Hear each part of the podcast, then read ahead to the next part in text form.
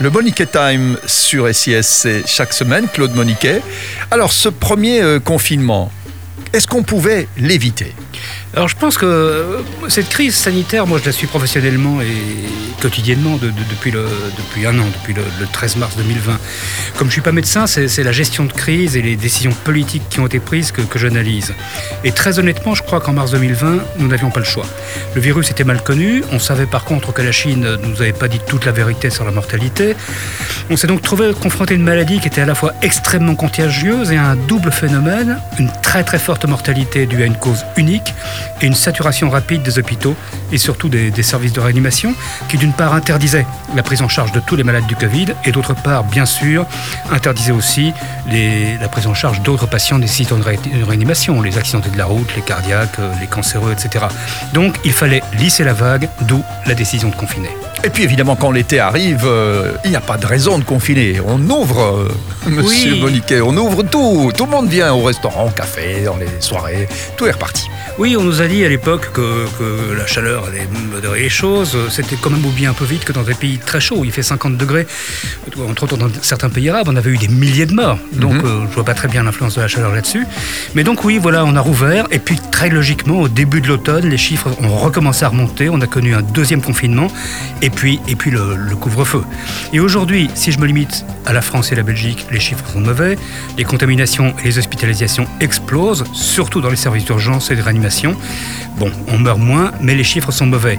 Rien n'indique que la situation va s'améliorer sur le court terme, tout le risque majeur de l'effet yo-yo. On ouvre, on ferme, on ouvre, on ferme, on ouvre, on ferme, etc. Alors voilà, on fait quoi, Claude Boniquet ben, Je pense que la seule chose à faire aujourd'hui, clairement, c'est relancer la machine économique, c'est rouvrir la société.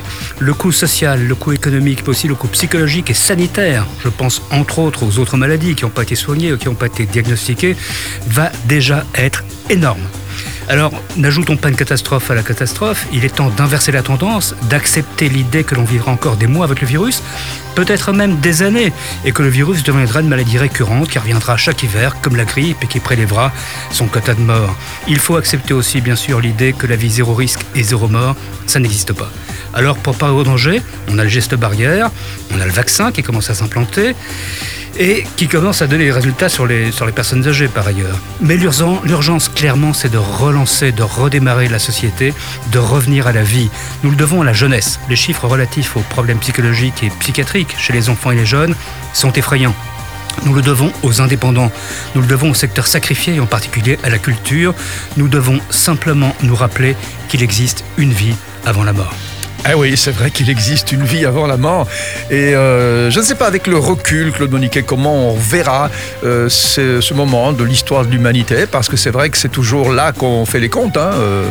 Oui, on verra dans 20 ans, 30 ans, les historiens, je crains, les historiens diront que c'est une des plus grandes faillites de gestion politique de l'histoire contemporaine. Oui, mais pas partout. Hein. On ne dira pas que c'est la même chose partout. Il faudra quand même faire attention à ne pas mettre tout le monde dans le même panier. Les pays asiatiques, entre autres, s'en sont bien tirés, beaucoup mieux que nous, et sans confiner, sans rien fermer, juste avec des mesures de précaution normales.